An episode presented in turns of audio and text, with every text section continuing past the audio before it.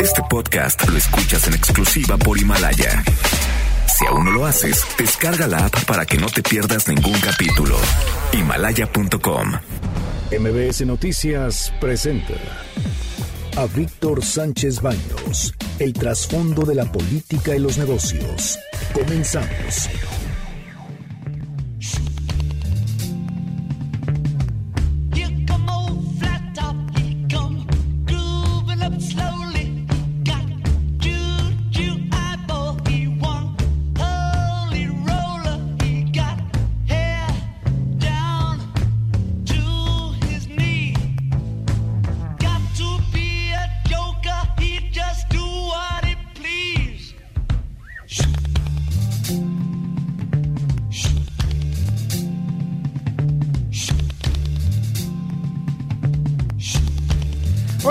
¿Cómo están? Les saludo con mucho afecto. Soy Víctor Sánchez Baños en MBC Radio a través de la frecuencia 102.5 de FM desde la Ciudad de México.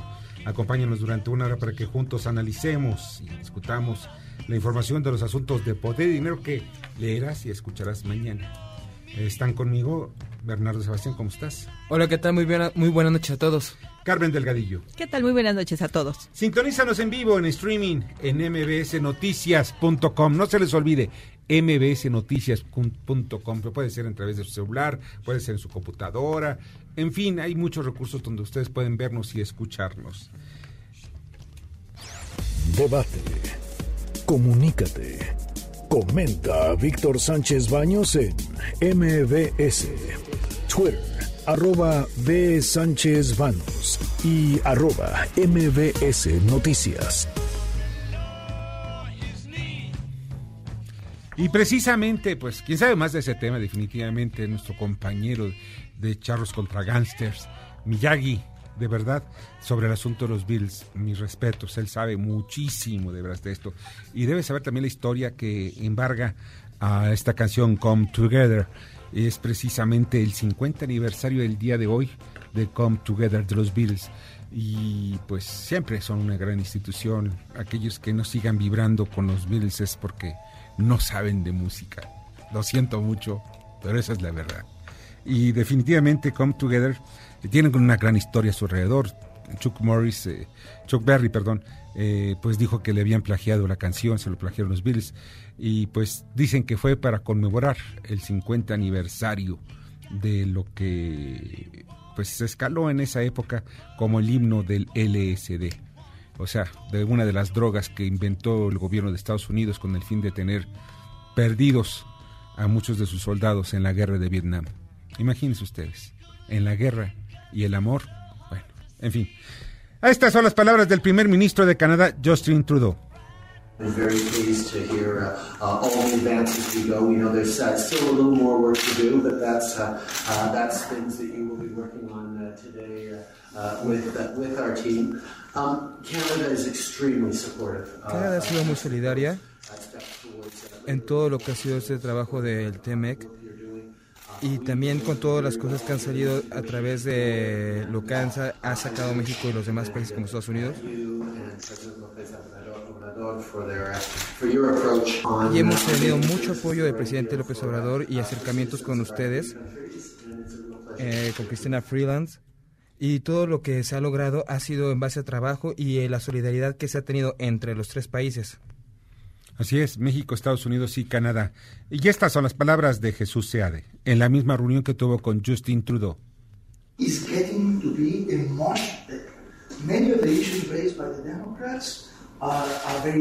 Estamos empezando a limpiar muchos de los, de los asuntos que salieron en base a los demócratas y estamos desarrollando soluciones que son beneficiantes para México y Canadá.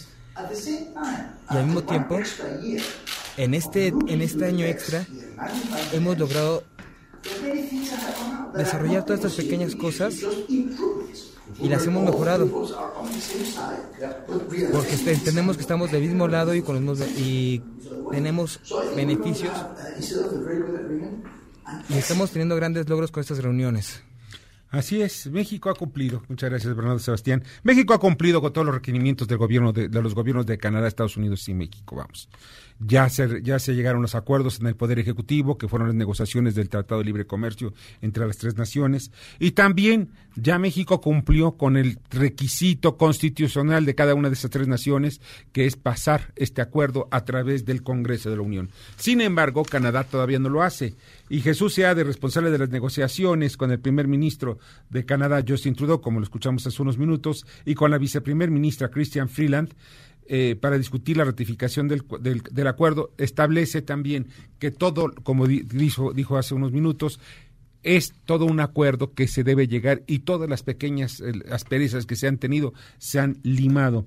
En un viaje de última hora de, de a Washington fue interpretado como una señal para los tres países que podrían estar a, a punto de llegar a un acuerdo con los congresistas demócratas, que es precisamente eh, los demócratas al mando de Nancy Pelosi, los que están poniendo muchos obstáculos para lograr un acuerdo, más bien que la aprobación se lleve a través del Congreso de Estados Unidos. Cuando se haga la aprobación del Congreso de Estados Unidos, en forma automática, el Congreso, el Parlamento de Canadá hará lo mismo y eso nos dará la oportunidad ya de cantar de que tenemos los tres países un nuevo tratado de libre comercio y que en términos generales es beneficioso. Esta es la voz del presidente Andrés Manuel López Obrador reprobable que sucedan estas cosas, más cuando interviene el Poder Judicial y hay antecedentes de que no se le brindó protección, que no hubo apoyo, que al contrario se dejó en libertad al agresor. Esto lo tiene que ver la Suprema Corte de Justicia. Estoy seguro el presidente de la Suprema Corte de Justicia va a atender este asunto. Sí, más que el, el, presidente de la Suprema Corte de Justicia es el presidente del Tribunal Superior de Justicia de la Ciudad de México, quien, porque es un asunto del fuero común. Habla del tema precisamente del asesinato de Abril González, una señora que fue eh, asesinada hace unos cuantos días, precisamente el lunes pasado, mientras había manifestaciones porque en contra de la violencia de las mujeres en varias calles, en varias ciudades del país, eh, un grupo de motociclistas eh, dispararon en contra de ella y el presunto responsable es acusado, el acusado es el esposo, quien es un empresario de un portal de ventas. Después de esas declaraciones, el presidente del Tribunal Superior de Justicia dio a conocer que Federico, Federico Mosco González y Luis Alejandro Díaz Antonio, jueces involucrados en la liberación del esposo de la regiomontana Vil Pérez, eh, pues fueron suspendidos estos dos jueces. Miren ustedes, esto es muy importante destacarlo urge reformar las leyes. Estos dos jueces justificaron la, la más bien la liberación de este, de este personaje después de que este golpeó mientras dormía la señora. Le estaba durmiendo, llegó con un bat y la golpeó y le, le provocó un traumatismo craneoencefálico, a no ser porque uno de sus hijos se da cuenta de que la está agrediendo y la rescata. De alguna manera la rescata y evita pues que la mate a golpes. Que también es, cabe mencionar que el hijo fue herido en ese altercado. No, en el, fue en, en, el último, en, los, en, la balacera del pasado lunes. Fue herido en un brazo mientras iba acompañando a su mamá para que iban ya de regreso a Monterrey, donde ella se estaba refugiando en la casa de unos familiares.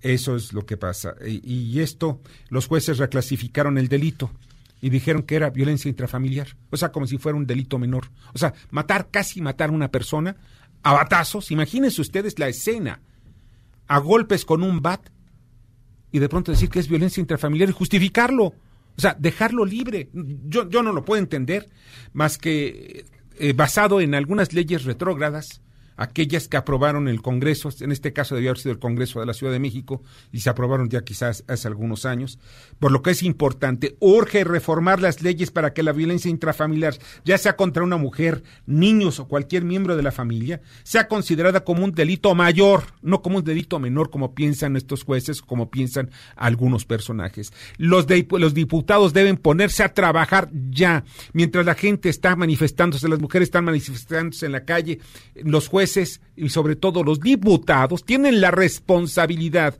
de cambiar las leyes y proteger, proteger a los miembros más débiles de una familia. Y eso es fundamental. En fin, de eso vamos a estar platicando también y estas son las palabras también del presidente López Obrador cuando se refiere a las manifestaciones del próximo domingo.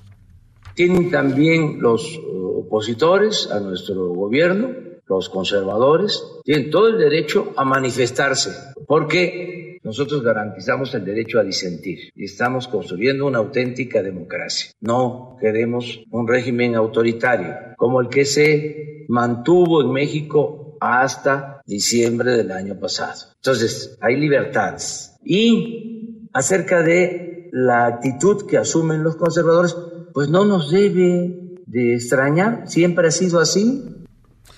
Bueno, pues es lo que dice el presidente de la República. Yo lo único que veo que van a haber dos marchas. Una que va a aplaudirle al presidente de la República y otro pues que va a pedirle más garantías en seguridad. Y ya está en la línea telefónica, le agradezco muchísimo esta noche esté con nosotros Adrián Levarón, de la familia Levarón, que pues hace ya un, casi un mes, si no es que ya se cumplió el mes, en que fueron asesinados cobardemente nueve de los, nueve de los miembros de su familia. ¿Cómo estás, Adrián? Muy buenas noches. Buenas noches. Mira, Adrián, eh, quiero comentarte lo siguiente. Mañana se va a llevar a cabo una manifestación, bueno, la manifestación que dice el presidente de la República para conmemorar su primer año de gobierno, pero otra en forma paralela y casi al mismo tiempo que parte del monumento uh, de, la, de, la, Independencia rumbo al monumento de la de, de la plaza de la Plaza de la Revolución eh, y en donde están, pues, ustedes convocando para que ya cese la violencia. Eh, ¿Me podrías decir? Cuáles son, qué es lo que hay detrás, más bien qué es lo más importante de esta de esta marcha. Pues mira, yo yo esta marcha, uh, o sea, hazte cuenta que yo estoy entre dos fuegos. Ahorita, si, si, si yo pudiera hacer algo, si nosotros los que estemos levantando esta esta lona, este estandarte, Sí. No me gusta decirles mantas porque es las marcomantas, sí, pero sí, no. claro. Entonces, el mensaje es de unirnos eh, en, en, en, la, en el combate a la criminalidad, al asesinato, al entonces con todo lo que ello conlleve. Entonces, nosotros uh, estamos por la muerte de mi hija y de mis nietos y todos ellos.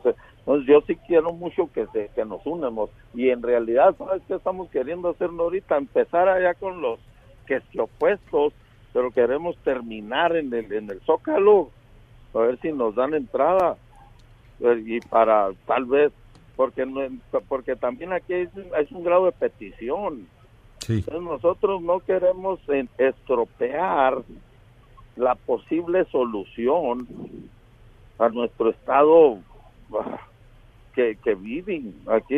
Yo, yo anoche en, en Ciudad Cuauhtémoc, Chihuahua, ahí yo pasé un, un, rato con la familia y escuché unos balazos y al rato se supo que habían matado a dos y la gente pues como que bueno, ya van otros dos.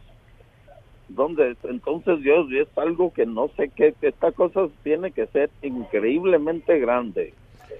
Se, nos hace muy fácil decir 30 mil o no, ya van 31 mil o 30 mil 500, ya no va el número para arriba, ya esta cosa. A mí no me gusta escuchar que las vidas humanas son otro número y yo sé, te aseguro que debemos de unirnos en que esto se pare, aunque tengan que haber cambios dramáticos, aún constitucionales, así siento yo. Okay. Debemos de unirnos en esto, usar nuestras mentes. Entonces, así Sí. es lo, la, mi marcha tiene ese mensaje. Ahora, este, a ver, Bernardo Sebastián. Buenas noches, Julián. Oh, ah, bueno, perdón, Adrián. Oye, mira, hablaste de cambios constitucionales y a ustedes en qué les beneficia o cómo logra haber un cambio en que a estos grupos delictivos, eh, en particular los que operan en la zona de la frontera norte, se les denominen como grupos, pues, terroristas. No, yo no, yo no, yo no sé el beneficio, yo no estoy empujando tanto esa agenda. Mis parientes, mis hijos y mis uh, sobrinos y todos en los Estados Unidos quieren venir, quieren poder venir a pasar Navidad al pueblo, quieren sentir y existe existe una posibilidad de hacer una petición que, que les llamaran terroristas, o sea que porque el acto sí es peor que terrorista. Claro, Entonces, sí. lo, lo que conlleve a esa petición, eso pues ya es muy por encima de nuestra capacidad. Y la, la, idea es para nosotros es esta, ¿me entiendes? Si Estados Unidos o el mundo apoya a México, pues en, económicamente, pues que sea una man- que, que ponga más presión, porque están abandonados nuestros municipios. Y tal vez, ahora estoy escuchando, a lo mejor le debemos hacer, son crímenes contra la humanidad, tal vez le debemos de cambiar el nombre para que todo el mundo se envuelva. Porque sí, mira, te voy a decir, sí, pues, Sí. ¿eh? mira, ¿Cómo? Mira, eh, en otros países, cuando ya van 200 mil muertos en más de 10 años, ya estamos hablando de 12 años casi de, de esta guerra declarada contra el crimen organizado, Sí. pues más de 200 Sí. mil muertos es como la guerra de Bosnia o la de los Balcanes y de inmediato entraron precisamente los cascos azules. Es algo que a mí me llama Sí. mucho la atención. ¿Por qué? Porque en México simplemente lo ven como parte del paisaje. Ah, se agarraron entre los cárteles, se agarraron a Sí. balazos. En la calle ya hubo muertos, como le dicen ellos, el daño eh, colateral. Pero hay algo más importante Ah, que... no, yo no lo aguanto. Es algo, es algo, bueno, ¿Cómo? es un crimen también estar calificando como daño colateral. Es un daño directo a la sociedad mexicana. Exactamente, está feo, está espantoso, yo no me yo no me la acabo, no hombre, especialmente te juro que yo sí, a mí sí me cambió el alma, a mí sí me cambió el corazón la- ver a mi hija calcinada. Yo, si yo por alguna vez eh, me, me hice la vista gorda o no, no, no, no me meto algo así, hijo madre, le pido a Diosito perdón, porque de adelante yo quiero ser una voz en contra de eso y, y salieron ahora en la mañana con que los de Cuauhtémoc que eran les encontraron en unas bolsitas de droga o de, de algún tipo. So, ahora sí si una persona vende vende droga o sea queremos juzgar a los a, a que tienen razón que por qué mataron a los asesinos y a mí no me van a encontrar en ese camino jamás. Mira, eh, nunca hay razón por qué matar a un ser humano Yo entiendo, yo entiendo tu dolor precis- precisamente. Ya te han inf- informado, les han informado a ustedes eh, cómo están las investigaciones ya de algunos presuntos responsables o de grupos que hayan participado en, en estos hechos. Sabes que no, porque se está, parece ser que nos está invitando el canciller a comer mañana, porque vamos a estar en la Ciudad de México. Sí. Entonces a lo mejor él nos dice algo, pero la FBI, no, este, no, lo que hemos oído son chismes nomás, ¿entiendes? Y, y yo sí, yo me estoy apretando el estómago para ver cómo viene el fregazo, ¿entiendes? De cuando nos informen, porque, porque nosotros queremos saber, ver no, no, más que lo hizo, quién dio la orden, de dónde, de dónde pasó eso. Porque tú piensas que el ataque fue directo a ustedes, a la familia Levarón. No, yo no digo directo a nosotros, yo digo que nos usaron a nosotros, pero sí sabíamos, o sea, sí sabíamos, nosotros no teníamos por qué se nos atacara, el motivo yo lo desconozco, el motivo lo desconozco, pero sí fue un ataque directo en ese sentido, pero yo no conozco el de... Si yo te digo que fue un, fue ataque directo a nosotros, también te estoy diciendo que a lo mejor conozco el motivo. Ajá. Entonces, si yo te digo que no existe motivo, pues tampoco también te estoy diciendo que no fue directo a nosotros. Bueno. Pero lo que cuando yo me refiero es que sabían que había, eran mujeres y niños. Y aún Eso así los dispararon. Pero nada más, no nada más fue un grupo. ¿verdad? Fue, fueron a, a más grupos de, de tu familia. En total fueron otras 17 personas que fueron atacadas, ¿verdad? Fueron 17 los, los acribillados. Los acribillados. Lo que pasa que, que son cinco, cinco con mi hija iba, y ella y sus cuatro hijos son cinco, y a los 18 kilómetros fue la otra, y sucedieron al mismo tiempo, mijo. Ah, O sea, haz de cuenta que a las diez y media estaban quemando a mi hija y a las diez y media estaban acribillando las otras dos suburbas. o sea, esto no, no, Pero no los es 18 coincidental. kilómetros de retirado. Claro, esto no es, no es accidental ni coincidental. Adrián, pues esperamos ponernos en contacto contigo el próximo lunes para ver qué fue lo que pasó con el con esta Ah, comida con, con. Marcelo Ebrard, ¿no? Sí, Sí. Para servir. Muchísimas gracias y pasa buena noche. Adrián de Barón, Cuida. muchas gracias. Miembro de la comunidad Levarón, a quien por cierto le mataron a una hija y a cuatro de sus nietos. Qué terrible, qué terrible historia que aún mueve las entrañas a muchos mexicanos. Vamos a unos mensajes. Escuchas a Víctor Sánchez Baños. Vamos a una pausa y continuamos. Este podcast lo escuchas en exclusiva por Himalaya. Facebook, Instagram y LinkedIn. Víctor Sánchez Baños. Tu voz se escucha en la radio. Ahora vamos con el dato útil. Desde 1981, en que inició la epidemia del SIDA, 32 millones de personas han muerto de esta enfermedad. Hoy en día se calcula que 37 millones de personas viven con el virus de inmunodeficiencia humana.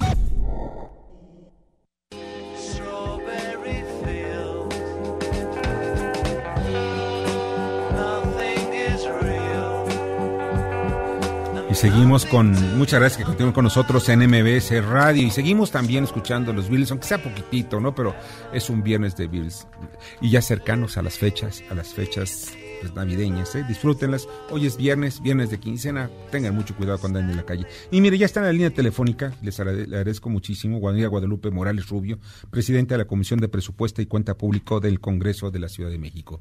Hola, ¿qué tal María Guadalupe? ¿Cómo estás? ¿Cómo estás? Muy bien, gracias. Muy buenas noches. Buenas noches. Oye, y al final de cuentas ya se terminó todo lo que es el Via Crucis para el presupuesto de la Ciudad de México. ¿Cómo ya quedó definido y cuáles son las áreas más importantes en donde se destinaron recursos para la capital de la República? Bueno, eh, nos acaban de entregar el proyecto de presupuesto por parte de la jefatura de gobierno. de hecho, acaba de ir el el, ayer la Secretaría de Finanzas a presentar el proyecto de presupuesto 2020 eh, y ya nosotros tendremos en la Comisión de Presupuesto el análisis de eh, paquete presupuestal para poderlo aprobar antes del 15 de diciembre, que es la fecha límite que nosotros tenemos para su aprobación final. Esto es lo que ellos nos entregaron apenas. Y también nos, entre, nos entregan el Código Fiscal y la Ley de Ingresos. Eso lo tendrá que dictaminar, eh, discutir la Comisión de Hacienda. Y en Comisiones Unidas eh, aprobaremos, por un lado, eh, la Ley de Ingresos y el Código Fiscal y por el otro el paquete presupuestal.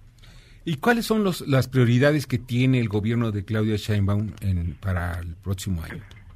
Eh, pues de los 238 mil 975 eh, millones, eh, tiene una prioridad muy importante, la seguridad pública.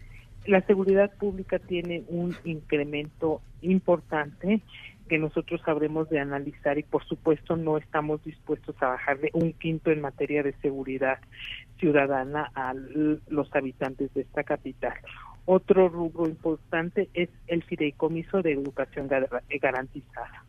Es decir, todos los programas que tienen que ver con eh, educación están en el aumento y eh, eso nos ayuda a que nuestras niñas y niños tengan una mejor calidad de vida. Esto va de eh, primaria a secundaria, de, de, de, kinder, primaria y secundaria, ¿verdad? Así es. Ajá con los diversos programas que se tienen, como mi beca para empezar, el, eh, entre otros el eh, acondicionamiento de las escuelas, donde ahora los papás participan en decir realmente qué es lo que se va a comprar, qué se va a determinar, y no eh, desde gobierno se contratan a las empresas y demás.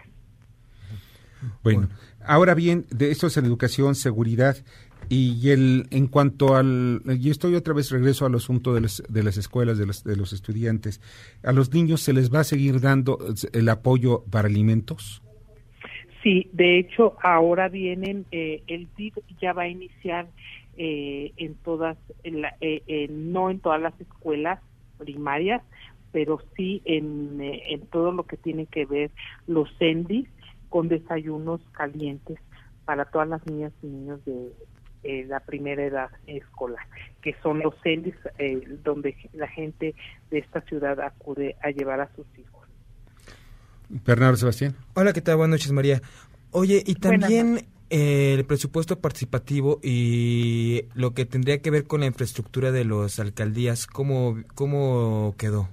¿Cómo quedó? Bueno, todavía, repito, no tenemos el análisis final porque todavía estamos en una iniciando la discusión durante esta semana. Vamos a tener por ejemplo las comparecencias todavía del procurador fiscal del tesorero de la subsecretaria de egresos para terminar de hacer el análisis y poder dotar de instrumentos a las alcaldías. En cuanto a las alcaldías se, ninguna queda a la baja en el proyecto inicial que nos está mandando la jefatura de gobierno, traen un aumento eh, todas las alcaldías y pues hay que ver también, ya ellos determinan sus programas, eh, sus eh, prioridades, a diferencia de lo que sucedía en otras legislaturas, que desde el Congreso se etiquetaban recursos para ciertos proyectos y que se prestaba a los mentados moches.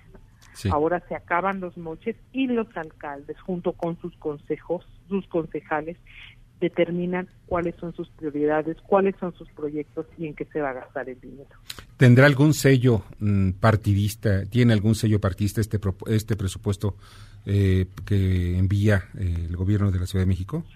Fíjate que ya se acabó también eso de los sellos partidistas, porque en la ley de austeridad nosotros incorporamos una fórmula que eh, fue propuesta de la jefatura de gobierno y ya está por ley. La fórmula que debe darse a todas las alcaldías que tiene que ver con la población, tiene que ver con la población flotante, tiene que ver con el suelo de conservación. En base a todo ello y al porcentaje que se le da a cada uno de estos eh, rubros, se otorga el presupuesto a cada una de las alcaldías, de tal forma que se acaba la discrecionalidad para algunos alcaldes o para los que son del partido, para los que no son, en fin, se da un, eh, un piso parejo para todos. Oye, pues no sabes cuánto te agradezco que estuviste esta noche con nosotros, María Guadalupe. No, pues agradecerles a ustedes por permitir entrar con su auditorio y decirles que estamos a la orden y que esta comisión o de, da, da un, unas muy buenas cuentas a la ciudadanía, haciendo un presupuesto transparente y eficiente para que la bolsa que tenemos para nuestra gran ciudad eh, sea manejada de manera adecuada. Pues vamos a estar conectándote en los próximos días para ver cómo siguen el desarrollo de las negociaciones. Muy bien, estoy a la orden. Muchísimas gracias. Gracias a ti, María Guadalupe Morales Rubio. Buenas noches. María de los Ángeles Morales Rubio, presidenta de la Comisión de Presupuesto y Cuenta Pública del Congreso de la Ciudad de México. Y vamos con Fernanda Musquiz, Creando Conciencia. Adelante, Fernanda. Creando Conciencia. Yo soy Fernanda, Fernanda Musquiz. Aves diminutas que muestran la belleza del color a través de sus plumas, considerados seres mágicos llenos de buena fortuna en muchísimas culturas. El colibrí es el ave más pequeña que existe, difícil de apreciar debido a la rapidez con la que se mueven. Son capaces de agitar sus alas hasta 200 o 300 veces por segundo. Pueden hacer hasta 500 respiraciones por minuto y su corazón llega a alcanzar los 1200 latidos igual por minuto.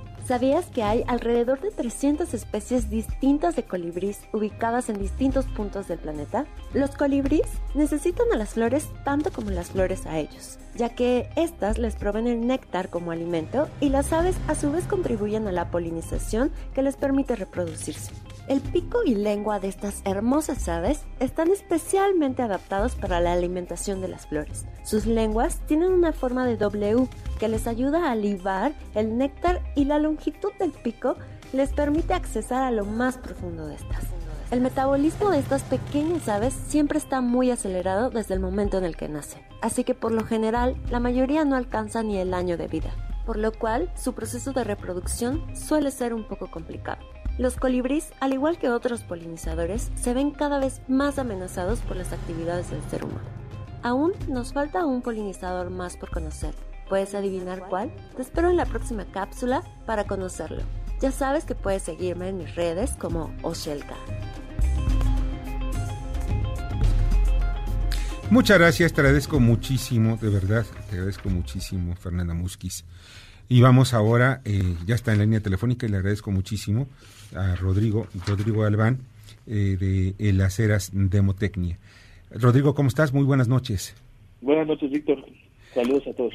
Gracias, qué mal eres. Oye, pues ya ustedes ya hicieron una encuesta para ver cómo llega Andrés Manuel López Obrador a su, pues al final del primer año de gobierno.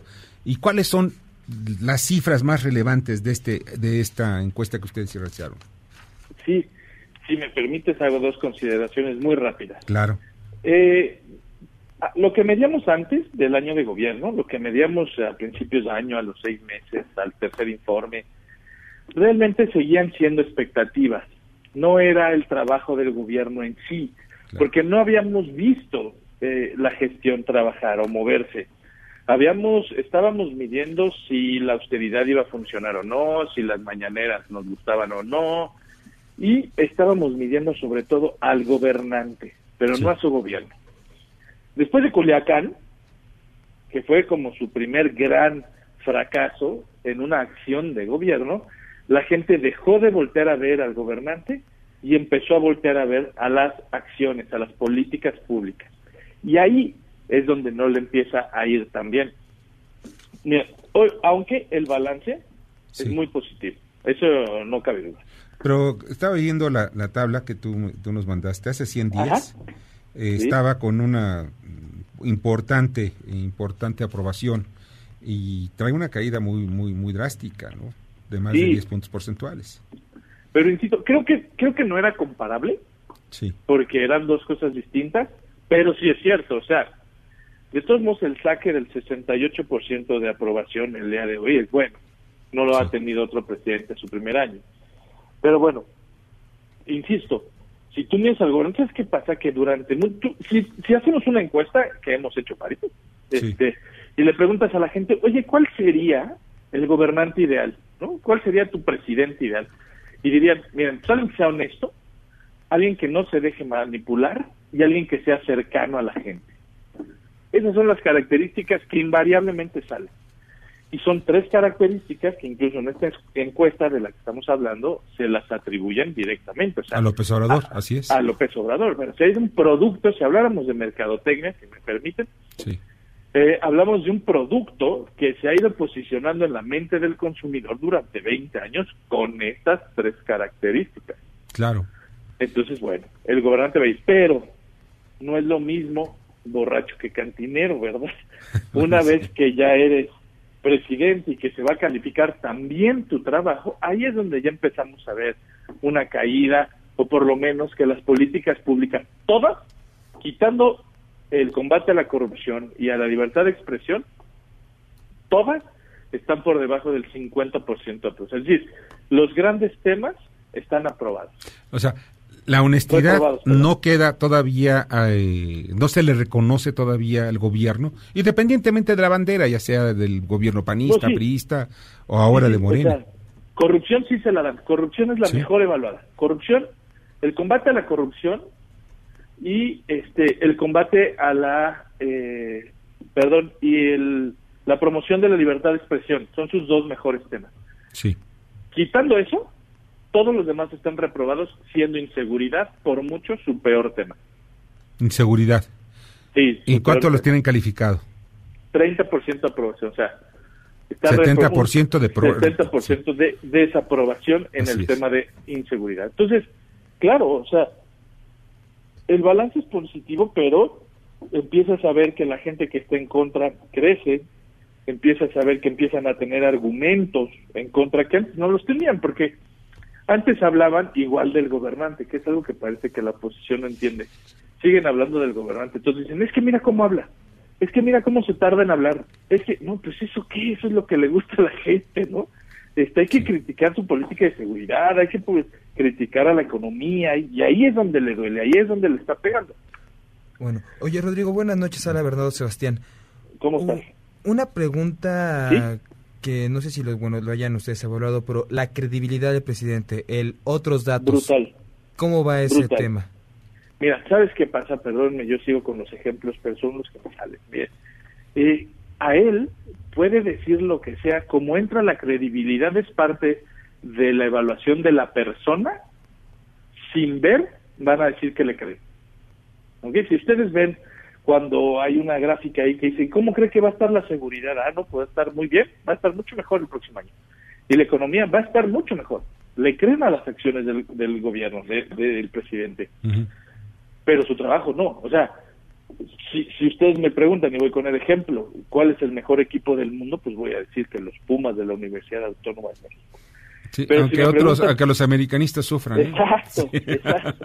Pero si me preguntan cómo les fue esta, esta, esta campaña en específico que no califican, pues voy a tener que decir que mal. Lo mismo pasa. Cuando hablamos de la credibilidad del gobernante, está muy alta. De hecho, yo creo que es lo que lo tiene así, la credibilidad, la confianza en él. Bueno, pues eso es muy importante. Pues vamos a ver, ya mañana, eh, ya cumple, eh, perdón, pasado mañana cumple su, su primer año. Y pues, se me ha hecho larguísimo, no sé ustedes, pero. Pensó que quedan cinco de mañanera. Faltan cinco, cinco años de, mañaneras, de todos los días a las seis de la mañana. correcto. Por cierto, si, si ustedes se fijan, el, el personaje o los personajes que más han repetido en las mañaneras son el ejército y Durazo. Eh, es decir, la exposición del gabinete ha sido muy mala porque es el peor tema evaluado para este gobierno. No es porque no tiene tampoco equipos de comunicación que puedan ellos promoverse, o sea, se los quitaron todo. Esa es otra de las pues, cosas. Y nada más, ya se volvió, y eso es muy cierto, el presidente de la República se volvió el vocero del gobierno, cuando pues debía ser otro del que haga la chamba. Oye, pues, Rodrigo, te agradezco muchísimo que hayas estado con nosotros esta noche. Al contrario, al contrario, gracias y estoy a sus órdenes siempre. Gracias, te agradezco muchísimo y estaremos molestándote próximamente. Hasta luego. Suerte. Rodrigo Galván, director de las eras de Motecnia. Y vamos con Mario de Constanzo, ex titular de la Conducef. Adelante, Mario. Buenas noches, Víctor. Un saludo a ti y a todo tu auditorio. Pues el día de hoy hablaremos del Programa Nacional de Infraestructura y que se buscan como una manera de eh, incentivar eh, el crecimiento económico. Sin lugar a dudas, eh, es una buena noticia. Sin embargo, hay que tomarla con mucha reserva, sobre todo por los montos.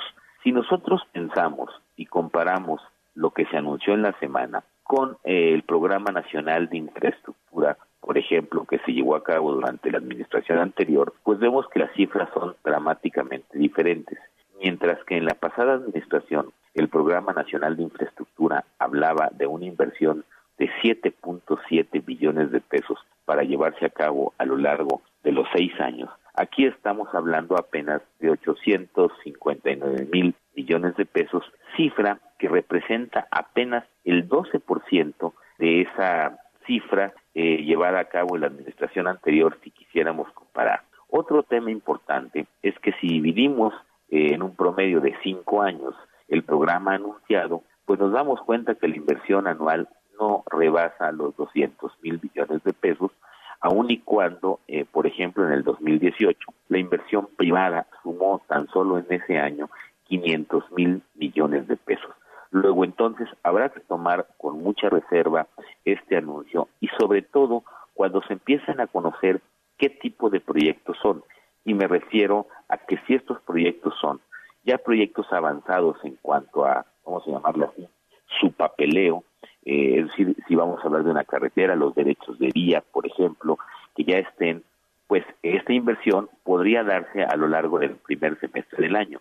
Sin embargo, si estos proyectos aún están en papel, pues tardarían mucho en arrancar y difícilmente podrán ayudar a reactivar la economía en el 2020. Como quiera que sea, 2020 se antoja desde hoy un año complicado, un año en que las finanzas públicas volverán a tener eh, problemas en materia de crecimiento y en materia de ingresos públicos. Habrá que estar muy pendientes. Escuchas a Víctor Sánchez Baños. Vamos a una pausa y continuamos. Este podcast lo escuchas en exclusiva por Himalaya. Debate. Comunícate. Comenta a Víctor Sánchez Baños en MBS, Twitter, arroba B. Sánchez Baños y arroba MBS Noticias. Ya regresamos con el dato inútil. Cuando se adquiere el virus de inmunodeficiencia humana, el portador puede pasar años sin presentar síntomas. El SIDA es la fase más avanzada de la infección por VIH. Muchas gracias, muchas, muchas gracias que continúen con nosotros en este viernes, en este viernes ya, ya el cuerpo lo siente. Qué bueno, ya estamos a unos días, unas horas, unos minutos de descansar. Así que hay que relajar el cuerpo. Pero vamos a las noticias, a las noticias que leerán el día de mañana. Carmen Delgadillo, Vargas Llosa otra vez a la polémica con su dictadura perfecta o imperfecta. Cantinfleó, pero de todos modos sigue siendo nota. El Nobel de Literatura advirtió que el gobierno de Andrés Manuel López Obrador está retrocediendo un poco a México. Le respondió la esposa del presidente Beatriz Gutiérrez Müller en Facebook, en donde escribió, tengo mucha admiración por los escritores y quisiera que jugaran un papel absolutamente importante en América Latina, y mucho me temo que algunos de ellos estén haciendo retroceder a la literatura y al pensamiento del continente que comenzaba a salir de ese panfletarismo perfecto. Va la Proco por el esposo de Abril Pérez. Pedirá revocar la libertad de Juan Carlos García, CEO del sitio web de compras.com y principal sospechoso del crimen. La marcha, la marcha de hoy, un violador en tu camino. Hoy fue una protesta pacífica en la Ciudad de México y varias ciudades del país con cantos y bailes por la violencia de género. Exigieron justicia para los casos no resueltos. Venezuela igual que Cuba, a la pesca de los dólares. El gobierno de Nicolás Maduro permitió que la gente gastara en dólares. En los centros comerciales se observaron largas filas para aprovechar descuentos de productos electrónicos. Dos muertos en el London Bridge. Fue un ataque con cuchillos de un hombre que había estado en prisión por un delito relacionado con terrorismo islamista. El sospechoso llevaba un dispositivo explosivo falso pegado al cuerpo y fue abatido. Muchas gracias, Carmen. Te agradezco muchísimo. buenas, noches. Ya está con nosotros Daniel Paulino, el otro aspecto, el aspecto financiero de los deportes. ¿Cómo estás? Buenas noches. Víctor, muy bien. Muy, buenas noches. Gracias. ¿Y cómo está ese asunto de la Liga y la Unión, eh, perdón, y la Unidad de Inteligencia Financiera? De Así es, hace unos días firmaron un convenio, una alianza que busca antes que nada prevenir y, e identificar los delitos financieros en el fútbol mexicano. Este, dentro de estos aspectos que buscan tener es que los clubes tengan mayor control financiero y transparencia en sus, en sus actividades. Dentro del el mensaje que querían mostrar era la, transparencia. Eso es uno de los aspectos que me parece más importantes, ya que en la Liga MX se carece, como en el país en general, de una transparencia medianamente buena. La Liga MX en su totalidad genera eh, año con año alrededor de 192 mil empleos y en el último año, en 2018, generó la industria del fútbol en México alrededor de 114 mil millones de pesos, que equivalen al 0.4% de la producción total del país. El PIB. No me digas, es. es importante y sobre todo como espectáculo. Y mira, yo creo que lo que tiene esto como intención es evitar que se lava dinero ya sea del narcotráfico o de otro del crimen organizado, precisamente los equipos de fútbol como ocurrió en Italia y en Europa. Así es, dentro de los equipos que se ha manejado históricamente, Irapuato eh, se, llegó a mencionar que estaba coludido con el narcotráfico, mucho, mucho tiempo también se mencionó que Dorados de Sinaloa, Cholos cuando se creó en, Tijuana se llegó a mencionar, todos estos estados en donde hay actividad delictiva del crimen organizado, siempre ha ha ido de la mano con estos grupos de fútbol, pero también este convenio... Eh, pero no se les comprobó nada. No, no se les ha, comprobado nada, salvo Irapuato, una vez que descendió hasta cuarta división, sí llegó a tener dinero de procedencia ilícita. Pero también quiero mencionarte que este convenio le sirve también para esclarecer todo este todo este escándalo que hubo con tiburones rojos y toda la parte financiera que tuvo eh, de problema eh, Fidel Curi para que todos los clubes tengan este, finanzas sanas medianamente en el, en el futuro cercanos, que cabe aclarar, esta tarea ya, ya está implementada, ya está dentro de los reglamentos, estatutos del fútbol mexicano, pero no la, no la han llevado a cabo. Oye, Daniel, entonces con este pacto ya no habrá ningún acto legal contra el dueño de los tiburones con todo lo que hizo de generar dobles documentos y evasión Actualmente hay hay una investigación en, en Federación Mexicana de Fútbol y se tiene eh, hasta el momento 15, 15 aspectos por los cuales el club podría ser este, deshabilitado que podría perder su, su plaza en el, dentro del fútbol mexicano. ¿Y eso cómo le pegaría pues a Veracruz? Todavía falta ver que, que en verdad sean efectivos estas investigaciones. hace dos semanas el presidente de la liga, Enrique Bonilla, dio a conocer que sí había 15 puntos en los cuales ya habían detectado ciertas irregularidades, pero va, falta hasta mayo. Hasta mayo se va a saber, el próximo año todavía van a jugar el siguiente semestre Veracruz pero falta ver eh, en mayo qué se decide si se les impone otra multa o si si de plano ya alejan a Fidel Curi del fútbol mexicano y por ende a, tiburones rojos. Pues fíjate que muchos miembros de la Liga MX no saben que va a llegar te van a tener que dar toda la información de dónde viene el dinero que inyectan para el pago de jugadores, para, en fin, hasta para las porras. Y sobre todo con esta, eh, con esta alianza con la unidad, este, que es una instancia de la Secretaría de Hacienda, tienen que ser ya entes públicos eh, en medida de la pues, en relación con no están obligados por la ley ¿eh? sí por la ley no, pero deben pero con este convenio eh, con la unidad de inteligencia financiera una vez ya estando de, la mano de hacienda tendrían que participar de cierta manera. Le tienen que dar la información, toda la información. No en su totalidad, pero sí en, en cómo se gastan su dinero, de dónde viene su dinero y cómo es que sus negocios se mantienen eh, estables. Se lo tienen que decir Hacienda, aunque no se lo digan al público, pero Hacienda va a conocerlo. Daniel, pues te agradezco muchísimo. A ti, Víctor. Muchas gracias, Daniel Paulino. Y te agradezco mucho que hayas estado con nosotros sobre este tema de la Liga MX. Vamos con Luis Dragón sobre las llantas inteligentes. Hola Víctor, hoy te quiero platicar del primer sistema de cancelación activa de ruidos llamado RANK, Road Active Noise Control, desarrollado por la marca coreana Hyundai. A diferencia de los sistemas convencionales que consisten en sellar la cabina con materiales aislantes, Rank utiliza pequeños micrófonos que pueden detectar ruidos como los generados en las salpicaderas o en las llantas con los cambios de pavimento. Esta información es grabada y procesada para después regresarla en ondas de sonido contrarias a través de las bocinas del auto y sin importar si el sistema de sonido está apagado o a todo volumen. Este sistema, además de hacer la conducción más confortable sin ruidos del exterior, logra reducir la cantidad de materiales aislantes que generalmente son pesados y como consecuencia un vehículo más eficiente en cuanto al consumo de gasolina. Gang Lee, jefe de laboratorio de investigación en Hyundai, asegura que han tomado la posición de liderazgo llevando esta tecnología al siguiente nivel. También adelantó que este sistema debutará en su marca de lujo Genesis en el modelo GB70 del 2020. Sígueme en Twitter como Luis Mondragón 89. Muchas gracias Luis, te agradezco muchísimo. Y vamos con Jorge Gordillo en su análisis económico y financiero. Adelante Jorge.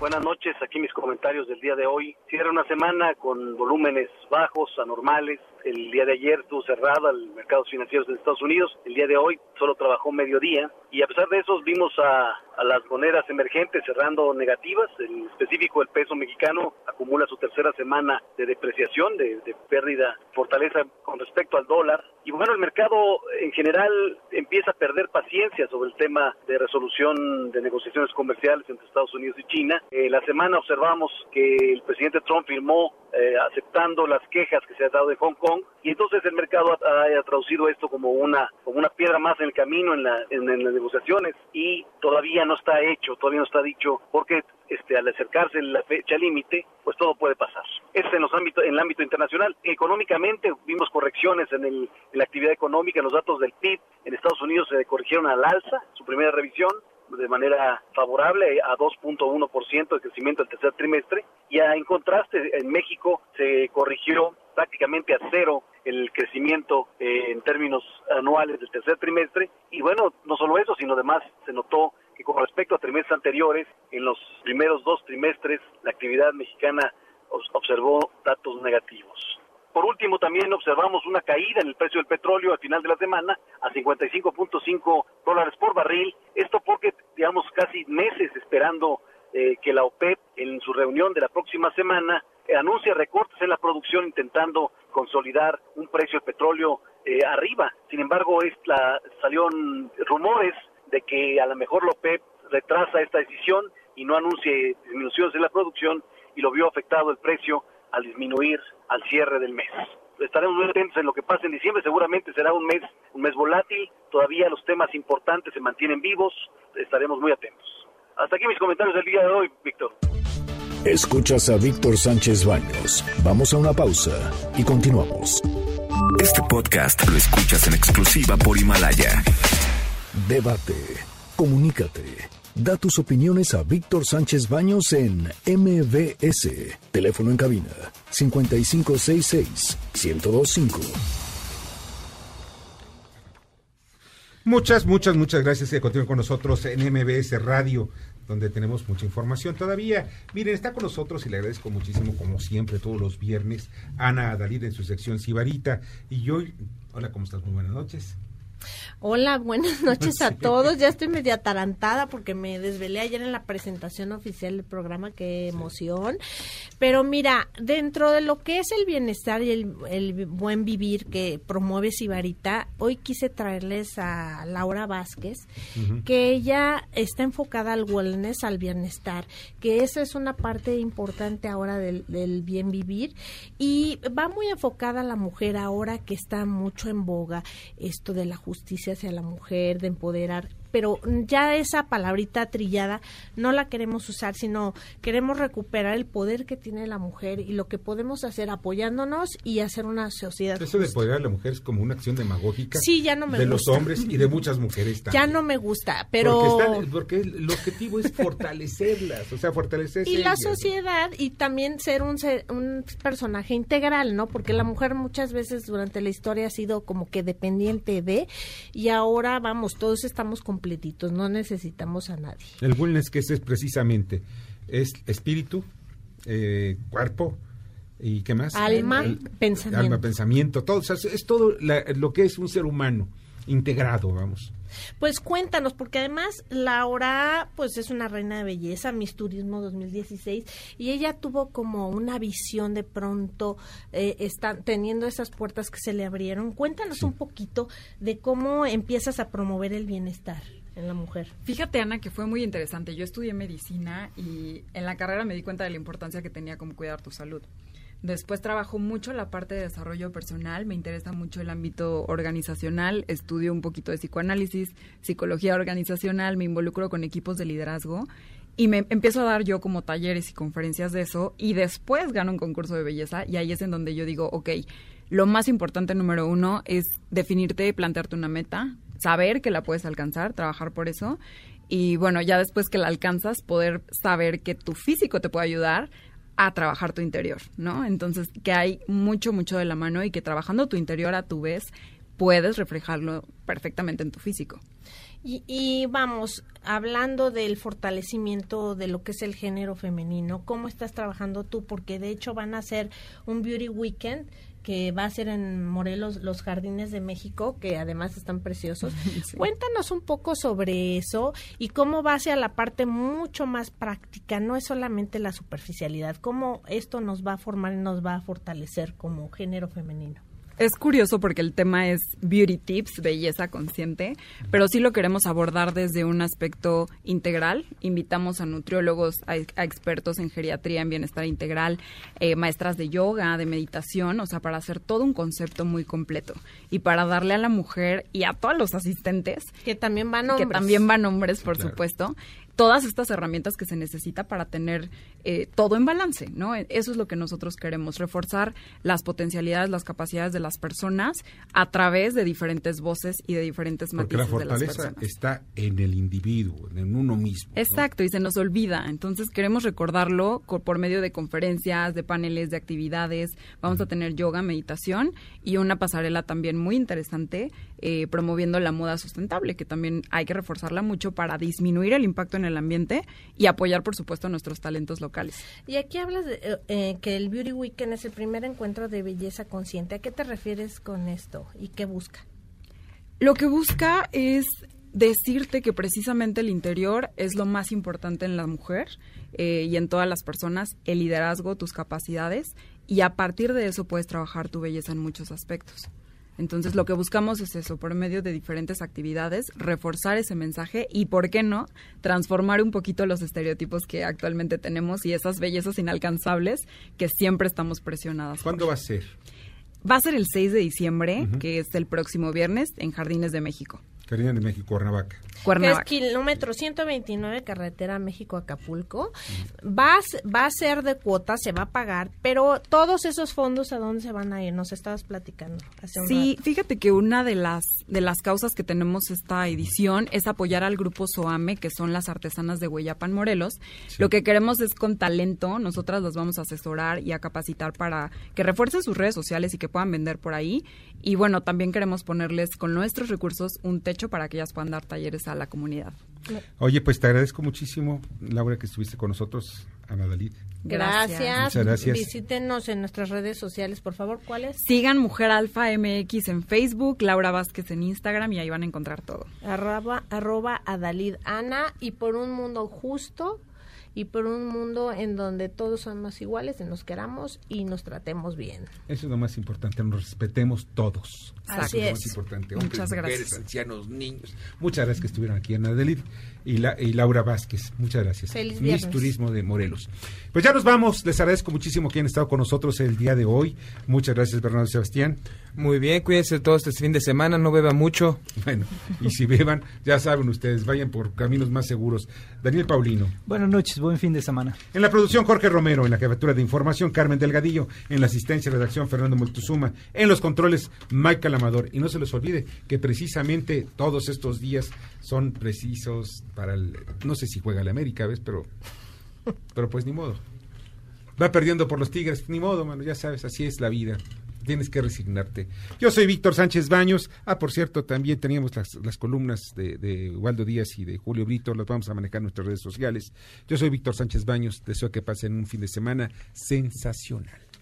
Las opiniones vertidas en este programa son única y exclusivamente de estricta responsabilidad de quien las expresa. MBS Noticias presentó a Víctor Sánchez Baños, el trasfondo de la política y los negocios. Este podcast lo escuchas en exclusiva por Himalaya.